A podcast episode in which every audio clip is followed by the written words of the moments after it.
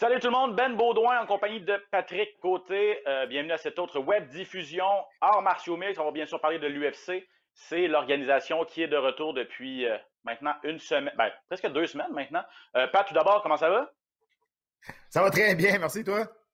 Excellent, ça va super bien, merci. On a eu beaucoup de sport à se mettre sous la dent. Le dernier gala d'une série de trois là, en huit jours a eu lieu samedi passé. On va revenir là-dessus. On va revenir également sur peut-être ce pari-là qu'a pris l'UFC de revenir avant la plupart des autres ligues sportives, on va se le dire. Et ça s'est relativement bien passé. J'ai hâte de voir euh, euh, comment tu as, vécu ça et comment tu as vu ça un peu de l'extérieur. Tu as décrit tous les, tous les également avec Jean-Paul Chartrand à RDS aussi. Et on va finir ça avec euh, l'actualité hors martiaux mix. Le sport est repris, donc beaucoup de nouvelles, beaucoup de combats futurs desquels on va pouvoir discuter à la fin de cette web diffusion. Tout d'abord, Pat, le dernier gala mettait en vedette Walt Harris contre Alistair Overeem. Ça se passait samedi passé, toujours à huis clos du côté de Jacksonville. Overeem, euh, qui a failli se faire passer le KO au premier round, a survécu et est revenu fort au deuxième. Euh, comment tu as vécu ce combat-là? C'est passé proche pour, pour, Overeem là, de, de se faire fermer les lumières, en fait. Est-ce que tu trouves que, l'officiel a été euh, assez trop indulgent, peut-être? Ou... Non, parce qu'il a donné une chance à revenir aux deux. Là. Vraiment, il a donné une chance à Walter Harris aussi au deuxième. Walter Harris était complètement brûlé, mais C'est tellement une défaite crève-cœur pour euh, Walter Harris parce qu'on sait tout le, contexte. Il revenait euh, premier combat à la suite de sa nièce, pas sa nièce, sa belle-fille qui s'est fait assassiner en mois d'octobre dernier. Euh, combat beaucoup, beaucoup d'émotions. Peut-être c'est ça qui est venu le chercher un peu au deuxième round. Cependant, c'est pas, c'est pas rendu souvent au deuxième round. Il a eu la chance de le finir. C'est peut-être laissé emporter un peu trop par, par ses émotions dans le combat quand c'était le temps de le finir. Seulement gérer ses, énergies, regarder à bonne place où ce qu'il frappait pas été capable de faire, finir le travail au, premier round, puis au deuxième round, ben, t'es complètement vidé, complètement brûlé. Comme je disais, c'est sûr que il n'y a pas de partisanerie, on n'est pas supposé, mais à cause du contexte, ça, fait mal au cœur de voir une défaite comme ça de Walter Harris parce qu'avec tout ce qu'il a vécu, il méritait de sortir de là avec une victoire. Ouais, je suis d'accord. Euh, pour ceux qui ne euh, sont pas nécessairement au courant, comme Pat l'a dit, c'est sa, sa belle-fille, mais il la, considérait, il la considérait vraiment comme sa fille à lui, son enfant à lui qui s'est fait euh, malheureusement assassiné. C'était l'automne dernier. Donc, euh, et, on l'a vu, la promotion a, beaucoup joué là-dessus. Il y a eu beaucoup de reportages et tout ça, et c'était très émotif comme soirée pour Walt Harris. J'ai comme l'impression, comme c'est vrai qu'il s'était pas rendu souvent au deuxième round. C'est un spécialiste des, des, KO au premier round. Et on a vu que l'expérience d'Overeem, qui lui a fêté ses 40 ans, qui a presque 50 combats professionnels à son actif, c'est peut-être ça aussi qui a fait la différence. L'expérience et, le manque de cardio aussi d'Harris. Absolument, mais tu sais, euh, Ben, toute la semaine, on parle du retour de Walter Harris. On, revient dans ses souvenirs, euh, ses souvenirs qui, qui, qui, qui désastreux. Là. Donc, on fait replonger là-dedans. C'est sûr que, sais, émotionnellement, puis c'est venu le chercher au niveau de l'énergie. Tu as raison, il y avait 13 victoires, 13 KO, 11 au premier round. Donc, c'est pas rendu souvent au deuxième round. Euh, on l'a vu quand il s'est fait amener au sol au premier round, à la fin du premier round, c'est plus une perte d'équilibre, mais il n'a jamais été capable de se relever. quand tu as Overeem par-dessus toi qui décide que tu te lèves pas, ben tu sais, ça se peut que tu dépenses d'énergie pas mal.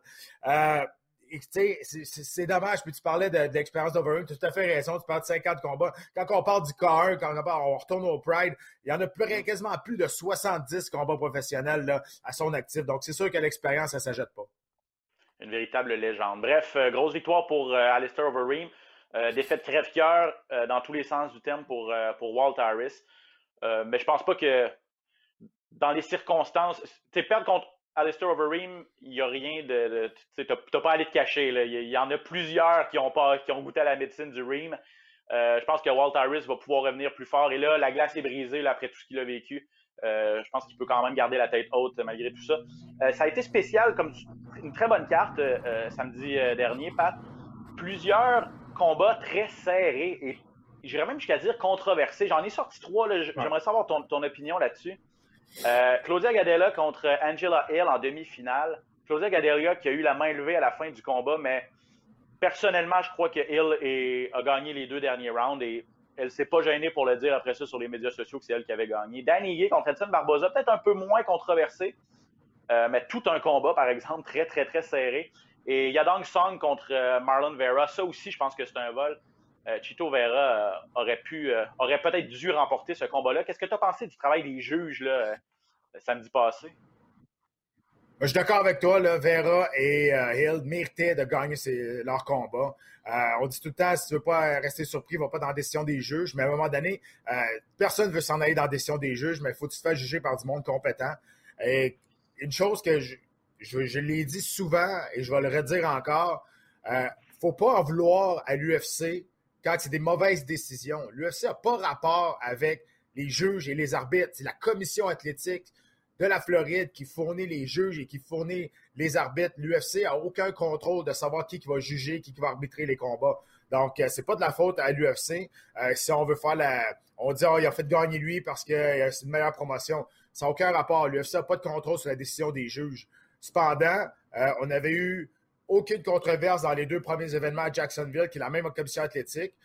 J'ai j'ai pas fait les recherches savoir si c'était les mêmes juges qui étaient là, les deux, les, les deux galas d'avant mais ça avait bien été. Clairement, ce soir-là, les juges, ils l'ont manqué, ils l'ont échappé à, quelques reprises, mais au moins le bon gagnant a été nommé. Des fois, il y a des juges qui ont donné des 30-27 à complètement à l'autre, euh, au perdant, puis et là, voyons, quel, combat tu as regardé comparativement aux deux autres juges? Des fois, ça n'avait pas de sens.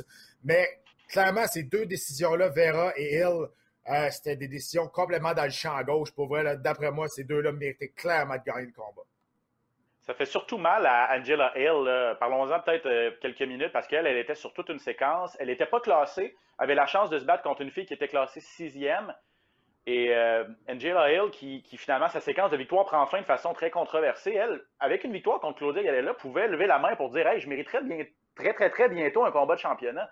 Est-ce que tu penses que ça va lui faire mal ou l'organisation, l'UFC, va reconnaître qu'elle méritait peut-être la victoire? Ben, même si ça méritait la victoire, elle, a quand même une défaite à sa fiche. Donc, c'est impossible qu'elle va monter les, classements.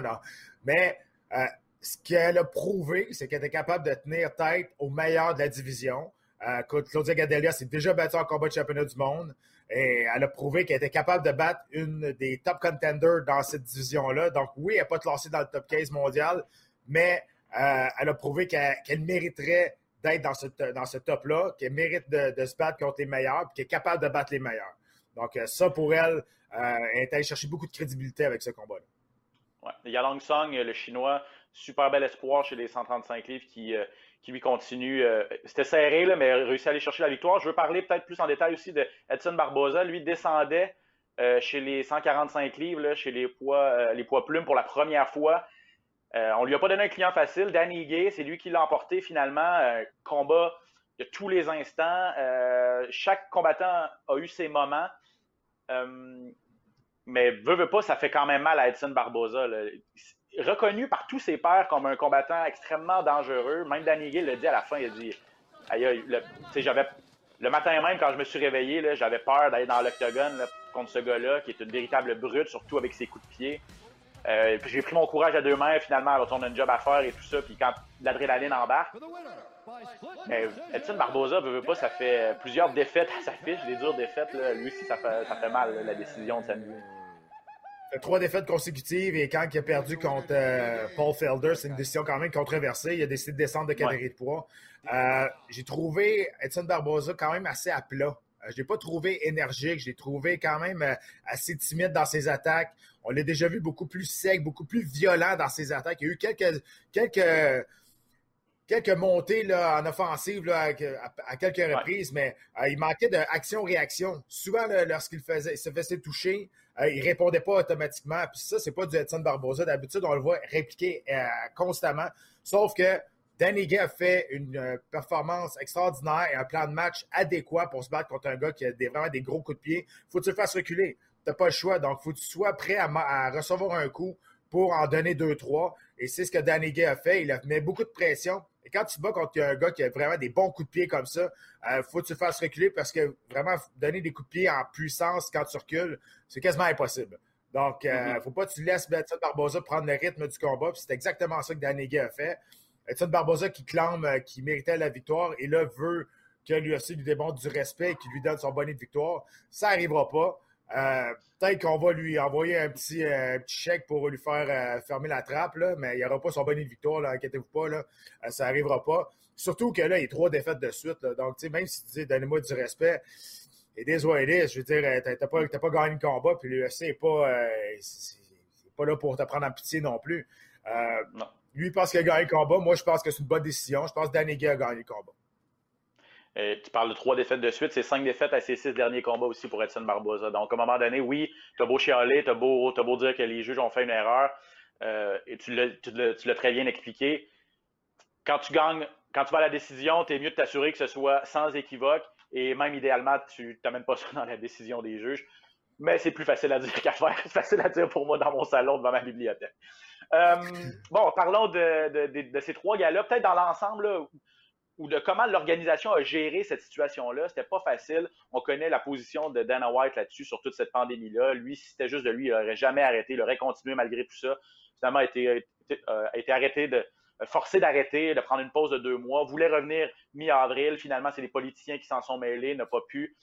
Euh, et là, dans tous ces galas-là, il y a plusieurs, plusieurs tests de la COVID-19 qui ont été, euh, qui ont été exécutés, qui ont été, euh, qui ont été faits. Et seulement un pépin, à ce qu'on sait, là, officiellement, c'est Jacare Salsa.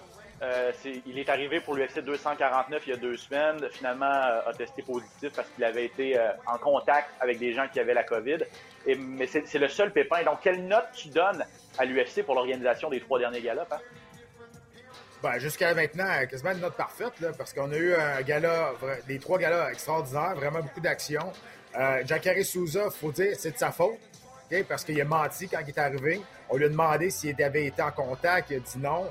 Euh, et là, finalement, on passe le test et là, il l'avait. Donc, euh, je veux dire, le système marche pour l'UFC. On a fait plus de 1000 tests pour la COVID pendant ces trois, pendant ces trois événements-là. Donc, le système marche parce qu'on a trouvé quelqu'un qui l'avait, la COVID, et on a réussi à le sortir. Il n'a pas, pas infecté personne d'autre. Donc, ça, c'est vrai, tu as raison, c'est ce qu'on sait. Est-ce qu'il y a des choses qu'on ne sait pas? Peu importe. Ce qu'on ne sait pas, ça fait pas mal. c'est ça que je me dis. Mais ce, qui, est bon, c'est qu'on a pris les mesures nécessaires pour être le plus sécuritairement possible, plus sécuritaire possible, et remettre du sport à la télévision, et refaire partir, et repartir l'organisation et faire travailler des gens en toute pas en toute sécurité parce qu'il y a quand même un risque. Puis le risque zéro n'existe pas. C'est ça qui arrive aussi. Il faut que le monde se rende compte que le risque zéro n'existe pas. Tu peux, tu peux l'attraper quand tu vas aller à l'épicerie. Là. Sauf qu'à un moment donné, ben, tu essaies de faire la part des choses, tu essaies de faire le plus d'attention possible. Et je pense que l'UFC a démontré une belle, euh, belle ouverture d'esprit là-dedans et une belle discipline pour, euh, pour les tests et euh, une belle rigueur aussi pour présenter des galas le plus, plus safe possible. Oui, puis je pense que les, clairement, les combattants étaient, ont embarqué dans le projet, ont embarqué dans le bateau, eux veulent se battre. Euh, il y a quand même quelques détracteurs. Dana White le dit, c'est un coup de circuit qu'on a frappé. Il, fait un peu écho à ta, note parfaite. Euh, il y a quelques détracteurs quand même que je, regardais dans, ceux qui commandent sur l'actualité, disent bon, évidemment, il y a une période d'incubation de 14 jours, donc peut-être qu'on va savoir qu'il y a un combattant qui l'avait ou qui l'a attrapé. On va le savoir simplement dans, dans, deux semaines ou dans, dans, les prochains jours. Donc, et là, est-ce qu'on va, est-ce qu'on va être transparent du côté de l'UFC pour le dire que finalement, un combattant ou un employé va attraper la COVID-19 euh, sur place à Jacksonville? Ça reste à eh ben. voir. Euh, il y a des gens qui disent qu'ils n'ont pas suivi leur protocole comme ils l'avaient écrit. Ils ont fait un gros document de plusieurs pages et finalement, euh, on a vu des, des combattants qui allaient s'entraîner dans des gymnases à l'extérieur alors qu'ils devaient être confinés à l'hôtel et tout ça. Donc, je suis d'accord avec toi. Moi, aussi, là, personnellement, je trouve que ça s'est bien passé dans les circonstances, mais il y a quand même quelques, quelques points à, surveiller au cours des, prochains jours, peut-être quelques, même quelques points à améliorer là, pour les prochains galas. Ah, mais en même temps, tu parles des combattants qui sont s'entraîner à l'extérieur. L'UFC ne peut pas mettre des, gardes de sécurité autour de l'hôtel puis empêcher les gars de sortir. tout le monde a une responsabilité face à cette situation-là. Euh, puis c'est pas parce que pas parce que je suis employé de l'UFC que je veux les défendre comme tel, mais c'est parce qu'à un moment donné, il faut, faire la part des choses que c'est pas toute la faute de l'UFC. Souvent, souvent, c'est de leur faute. Souvent, ils font des choses pas correctes. Mais dans cette situation-là, euh, écoute, le risque zéro, encore une fois, n'existe pas. Donc, si ça arrive dans 14 jours, ben, il y a quelqu'un qui l'a. Mais on va faire la, on va faire le ratio de ceux qui se sont présentés là puis pas juste les combattants, les hommes de coin, les juges, la production, tout le monde est là. Puis là, on va regarder c'est quoi le ratio de qui, qui a été infecté ou qui ne l'a pas été. Peut-être qu'il n'y en a pas qui l'ont. Peut-être qu'il va en avoir zéro aussi. Je ne sais pas. Mais ça se peut qu'il y en ait qui le soient. Mais encore une fois, le risque zéro n'existe pas. Puis si les combattants sont allés s'entraîner à l'extérieur de l'hôtel et n'ont pas, ne sont pas restés là, est-ce que c'est vraiment de la faute à l'UFC? On aurait dû mettre des cadenas sur les chambres d'hôtel? Sais, à un moment donné, là, on leur donne les, on donne les, indications, puis les combattants, ben, ils font, euh, ils font ce qu'ils ils, font ce qu'ils veulent avec, là, mais euh, l'UFC ont fait ce qu'ils avaient à faire. Ils ont passé tout le monde avec les tests. Puis mm. c'était ça qu'il avait, c'était ça l'affaire à faire. On se rend compte que on se rend compte aussi, et je suis entièrement d'accord avec ce que tu dis, c'est vrai, mettre des cadenas sur les chambres d'hôtel, ça aurait causé pas mal. Il y aurait pas mal plus de chiolage, pas mal plus de problèmes peut-être si on avait fait ça, parce que là, on est rendu dans une autre game. Là. Euh, non, je, suis entièrement d'accord. Et on se rend compte, Pat, que c'est plus facile, entre guillemets, ou c'est euh, les sports individuels comme ça vont, reprendre beaucoup plus facilement. Surtout les sports événementiels comme l'UFC, tu as, un nombre limité de gens, euh, c'est un contre un, et les personnes vont après ça quitter et retourner dans leur, dans leur milieu. Euh, donc à la boxe, ça risque d'être plus facile aussi. On doit, prendre beaucoup de notes du côté de, la boxe. Comparativement à du hockey, on parle de la LNH qui veut reprendre, là, amène 23 joueurs, plus les entraîneurs, plus tout ça, des gens qui vont rester à un même endroit tout le temps. Ils vont même jouer des séries 4 de 7 contre d'autres équipes de 25 joueurs. Il y en a 24 au total ces équipes-là. Ça, c'est un autre, une autre game. Donc, l'UFC, événementiel, un nombre, vraiment un nombre limité de personnes qui, après ça, ne restent pas sur place et qui, quittent et qui peuvent aller, après ça, peut-être se, placer en, quarantaine ou en retourner en confinement. Euh, je, pense qu'effectivement, ça peut, ça peut fonctionner. Ben, moi aussi. Euh, puis je pense que ça l'a fonctionné cette semaine. On a vu. Euh, puis en même temps, le monde les combattants sont pas, sont pas obligés d'aller se battre. C'était, tout le monde est volontaire là-dedans. Je parle des combattants. Il n'y a personne qui te force. Tu dis, OK, tu vas te battre demain matin ou tu vas te battre dans cette, dans de poids-là, tu vas te battre là-bas. à un moment donné, les, combattants sont volontaires pour être là. Donc, euh, c'est une décision personnelle. Il n'y a personne qui a, qui a forcé quelqu'un à se battre euh, pendant cette pandémie-là, pendant cette espèce de situation-là. Il y en a qui vont dire Ouais, mais ils ne sont pas payés cher, il faut qu'ils faut combattent. Ben oui, tu as raison, mais au bout de la ligne, il n'y a personne qui t'a forcé à signer le contrat à l'UFC. Tu l'as signé puis tu savais combien tu allais faire à ton premier combat ou ton deuxième combat. tu sais c'est quoi l'échelle salariale. à un moment donné, c'est la responsabilité du combattant aussi, puis tout le monde est volontaire. Puis il n'y a personne, je pense, qui s'est plaint euh, de l'organisation en, que, en tant que logistique venant des combattants, je pense qu'on a fait, on a fait euh, les bonnes choses.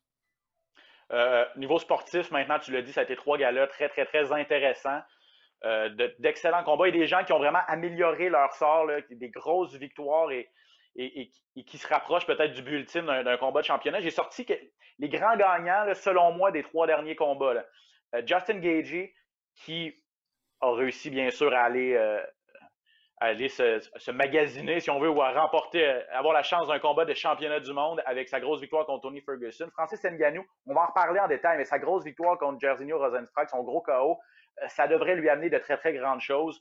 Euh, et les options sont, nombreuses. Drew Dober, on en a un peu moins parlé, mais gros KO contre Alexander Hernandez. Et lui, c'est une belle séquence de victoire aussi. Il commence à se faire un nom vraiment chez les 155 livres? Miguel Baeza, la semaine passée, euh, en battant Matt Brown, une légende, entre guillemets, ou un vétéran bien établi. Lui s'est fait un nom. Je ne le connaissais pas et ça va être un nom que je vais surveiller. Euh, donc, je ne sais pas si toi, tu as d'autres gagnants ou si tu es d'accord avec ça, mais je trouve que selon moi, c'est des gens qui ont vraiment amélioré leur sort dans ce grand retour de l'UFC. Ben, c'est sûr, le, grand, grand, grand gagnant de ces trois événements-là, c'est Justin Gagey, c'est sûr et mm. certain. Écoute, il a fait dérailler le train, même si le train, il restait juste une raille, là, au combat de Nurmagomedov et Ferguson avec tout ce qui est arrivé. Mais il a complètement fait dérailler, là, les plans de l'UFC euh, pour ce combat-là qu'on tente de faire depuis 2016. Eh bien, c'est terminé, là. Euh, en même temps, est-ce que ça l'ouvre une porte? Euh, tu sais, je, je l'explique. J'ai lancé ça dans les airs comme ça. C'est sûr que là, Georges est rendu à, à 39 ans, mais est-ce que, est-ce que, est-ce que ça l'ouvre une porte pour le combat Georges contre Nurmagomedov, tu sais, Georges Saint-Pierre, parce que là, Ferguson a perdu son, perdu sa chance de se battre pour, pour, le titre. Euh, Justin Gagey, euh, c'est sûr que lui, euh, il, se pense à aspirant numéro un, et avec raison. Il vient de battre Tony Ferguson, pas à peu près, là. il, a, complètement démoli. il y a McGregor qui est là-dedans aussi. donc, Nurmagomedov, on sait que son père va pas très bien. Euh, c'est encore, encore beau qu'il soit encore vivant, sauf que là, il est retombé dans le coma, puis là, il est sur un respirateur artificiel, on tient en vie artificiellement. Donc, euh, ce que je vous disais l'autre fois, qu'il allait, il allait pas passer à travers l'été, c'est probablement ça qui va arriver aussi. Donc, mélanger avec le ramadan, est-ce que Nurmagomedov va vouloir revenir bientôt? Combien de temps il va prendre après ça? Donc, il y a plein, plein de possibilités. Tu sais, c'est le fun. C'est pas le fun pour Ferguson, mais c'est le fun que ça soit arrivé, ça que Justin Gage ait battu Ferguson. Parce que ça, il y a plein d'options, il y a plein de combats qu'on se voit dans la tête. Là, il y a plein d'affaires qui peuvent arriver. Tandis que si Ferguson avait battu euh, ben, on sera encore à même casse départ. On tente de faire une sixième fois ce combat-là. on a vraiment brassé le, paquet de cartes. Là. On a vraiment mélangé tout ça. Et puis effectivement, ça, ça laisse place à beaucoup de spéculation. Euh, les, matchmakers en herbe se, régalent présentement, euh, veulent voir qu'est-ce qui, va, arriver dans cette division-là. Il y a effectivement tellement d'impondérables qu'on ne peut pas, nécessairement contrôler, notamment la santé. Euh, la crise de la COVID-19 en Russie qui commence à être à, faire beaucoup de dommages et une des victimes potentielles, le père de, de, de. Donc, euh, ben, nos pensées avec la famille, ça c'est sûr. Évidemment, l'important, ça va être de, prendre soin de lui et de sa famille avant de penser à un retour. Euh, du côté des grands perdants, on a parlé de Ferguson, c'est un peu, euh, lui, ça retourne un peu à la case départ, entre guillemets. Barbosa, on en a parlé aussi. Je veux peut-être parler de Donald Cerrone, qui lui a, perdu contre Anthony Pettis à l'UFC 249. Et là, c'est quatre défaites de suite pour Donald Cerrone. Ça va rester un gros nom, le Donald Cerrone, mais oubliez ça. En tout cas, je parle, selon moi, oubliez ça, de le revoir en, combat potentiellement pour un championnat du monde. Il était très près au début de l'année et la chaîne a débarqué. Un des rares combats plates de Cowboy Cerrone, on va, on va se le dire. C'est un combat revanche. On pensait qu'il allait avoir beaucoup d'animosité, qu'il aurait voulu prendre sa revanche. Même Pettis était un peu flat. Je veux dire, c'était pas, un combat. C'était un combat d'anciennes vedettes qui se battaient ensemble puis qui étaient là à cause de leur nom. Euh, on, sait ces deux-là ont fait des combats tellement spectaculaires, mais tu vois qu'elles sont peut-être à la fin de sont peut-être à la fin là, de, de leur carrière. Cerrone, écoute, avec Uriah Faber, on l'a dit souvent, c'est peut-être les deux meilleurs combattants de, l'histoire qui seront jamais devenus champions de l'UFC. Et euh, évidemment, Cerrone, écoute, tu disais quatre défaites de suite, euh, ça va pas très bien. il s'est fait passer le aussi à quelques reprises dans ses derniers combats. je pense que le poids des années avec son activité de combat tellement fréquente commence à peser sur lui. Je pense que ça commence à être dur pour lui. Euh, sa motivation est peut-être moins grande qu'elle était. Euh, il en avait parlé quand il s'est battu contre Conor McGregor. Il dit qu'il ne voulait pas être là, il n'était pas motivé. Hey, si pas motivé pour te battre contre Conor McGregor, je pense que c'est terminé. Euh, c'était le plus gros combat de sa carrière. Ça pouvait se l'amener à un, un, niveau incroyable, battre Conor McGregor à son retour. Puis il dit qu'il était pas motivé c'est pas motivé contre McGregor, c'est dur de se motiver contre Anthony Pettis. Donc, euh, uh-huh. c'est ça que je me demande un peu. Euh, c'est quoi son état d'esprit à Donald Cerrone? Oui, entièrement d'accord. Donc, à suivre. Là. Je pense pas qu'il va accrocher ses gants. Euh, c'est pas son genre. Euh, reste savoir l'envergure des combats dans lesquels il va être impliqué et puis s'il va être capable de, retrouver le droit chemin. Mais ouais, bon, ces quatre défaites, c'est contre Pettis, Conor McGregor, Justin Gagey, Tony Ferguson bon, il n'y a, pas de, a pas de honte à perdre contre ces gars-là, mais c'est surtout de la façon dont il a perdu là aussi. Son dernier combat était, euh, était, était, flat, comme on dit en bon québécois. Il n'a pas réussi à, passer en deuxième vitesse. Puis contre Connor, ça a duré 45 secondes. Donc, c'est beau. Tu peux perdre contre des. Puis, puis deux KO, Ferguson et Gagey s'est fait passer le KO deux fois. Donc, euh, des défaites contre des gros noms, mais des, des, dures défaites pour Cowboy. Euh, selon moi, un des grands perdants de, de, de, ce, de ce retour de l'UFC. Ben, revenons sur un gagnant, parce qu'avant de passer à l'actualité, les prochains galas et tout, euh, ce qui a vraiment défrayé la manchette cette semaine, Pat, c'est Francis Nganou. Euh, je le disais, grosse victoire contre Jarzinho Ranzenstrike à l'UFC 249, quatrième victoire de suite, quatrième KO de suite aussi. Clairement l'aspirant numéro un à la ceinture des poids lourds. Mais là, Stipe Miocic ne semble pas prêt d'un retour au jeu, celui qui détient la ceinture. Et là, c'est John Jones là, qui est embarqué dans la danse on s'est envoyé des, on s'est lancé un défi sur les médias sociaux. Jones, ça fait longtemps qu'on le voit peut-être monter chez les poids lourds. Euh, semble intéressé, lui, à un, méga combat contre Francis Ngannou que personne ou presque veut affronter. Lui, il s'est dit, moi, je vais y aller, mais pas n'importe quel prix. Et là, c'est là que le bas blesse parce que l'UFC semble pas prêt à, allonger les billets pour faire un méga combat de John Jones contre Francis Ngannou, malheureusement. Euh, oui, tu as, absolument raison. Sauf que sais, Ngannou, lui, était un peu fâché de se battre contre Rosenstruck. Là. Il disait qu'il méritait d'un combat de championnat du monde. Il attendait ça. Il pensait qu'il allait l'avoir. Finalement, on met contre Rosenstruck. Euh, on va dire les vraies affaires. C'était pas chic. C'était pas beau comme, comme KO. Il a swingé puis il a pogné, il a, pogné cible à un moment donné. Euh, je pense qu'il voulait en finir rapidement. C'est ça qui est arrivé. Encore une fois, il nous a démontré qu'il avait de la puissance incroyable. Euh, on s'entend, là, c'est un gorille à, haut, à, dos argenté. C'est un, un, phénomène de la nature, Francis Ngannou, pour vrai. Euh, moi, cependant, combat contre John Jones, j'ai aucune idée comment il peut gagner ce combat-là, à part de le toucher solidement. Mais moi, je pense qu'il y a, je veux pas dire qu'il n'y a aucune chance, parce que c'est un, combattant qui a beaucoup de puissance. Parce que quand tu as de la puissance, tu as toujours une chance. Mais techniquement, euh, peu importe ce que j'ai dit de John Jones à l'extérieur de l'octogone, à chaque fois je parle de lui à l'intérieur de l'octogone, c'est un bon combattant. Euh, et je pense que ça, je pense que ça serait, ça serait une victoire pour, pour John Jones. Euh, est-ce que ce combat-là va arriver? Évidemment, on, commence à négocier. et les réseaux sociaux, c'est rendu comme ça aussi. On met, sur, on met les faits aux yeux de tout le monde, devant tout le monde, pour mettre la pression sur l'organisation et le forcer à bouger ou peut-être à déployer des sous. Euh, c'est un peu ce que c'est un peu ça qu'a fait euh, de manière un peu plus euh, un peu plus euh, comment je peux dire cavalière, ça, ouais. cavalière, ouais, c'est pas bien fait là. Sauf que si on veut faire bouger les choses, ben là maintenant, ben on, on, met ça sur les réseaux sociaux, puis souvent ça marche. je pense que les deux veulent se battre, mais pas à n'importe quel prix, puis avec raison. écoute, les deux, les, deux savent c'est leur valeur. Puis je leur souhaite, je leur souhaite d'aller chercher, euh, d'aller chercher ce qu'ils méritent. Puis j'espère pour nous de voir ce combat-là aussi. Oui, exactement. Euh, il y a eu beaucoup de messages hier de John Jones qui, a écrit sur Twitter Je suis en train de négocier avec l'UFC, je suis au téléphone avec eux, nanana. Là, finalement, revirement de situation. Euh, on n'a même pas parlé de, montant d'argent. Ils m'ont juste dit que ça, ça, va être le même montant que mes derniers combats, c'est non négociable. là, finalement, ça s'est terminé en disant Écoutez, je suis intéressé, mais pas à n'importe quel prix. Euh, je pense que je vais continuer à terroriser la, division des Milo pour encore un certain temps. Et quand l'UFC sera prêt à allonger les billets pour, euh, un méga, pour que je monte chez les lourds, euh, ben là, on pourra reprendre les négociations. Donc, est-ce que c'est mort dans l'œuf? Est-ce que c'est des tactiques? À suivre? Mais c'est le combat présentement. Et, je pense que tout le monde s'entend pour dire que les gens aimeraient, aimeraient voir ce combat-là. Et Pat, de l'air à penser que c'est que, que, n'a aucune chance contre John Jones. Ben, Las Vegas, les preneurs au livre ont déjà sorti les cotes et c'est Nganou qui est favori pour un potentiel euh, choc entre ces deux gars-là. Donc, euh, ça fait longtemps, très longtemps que John Jones n'a pas été négligé dans un combat potentiel. Ce que ça prend, c'est un phénomène de la nature comme, comme Nganou pour le placer comme négligé dans un, dans un combat. Donc, euh, j'espère qu'on va ben, voir ça. Parce que l'affaire, c'est que tu regardes Nganou, 4 KO au premier round à ses quatre derniers combats. Tu regardes John Jones, c'est sûr que décision partagée après décision partagée, c'est sûr que c'est moins flamboyant comme, euh, comme victoire. Sauf que, tu sais, euh, Jones, s'il si, décide de, se battre intelligemment face à, à Ngannou, puis qu'il va chercher une jambe, la mène à terre, Ngannou ne se relèvera pas. Euh, c'est un peu ça qui est arrivé avec Stipe Miocic aussi.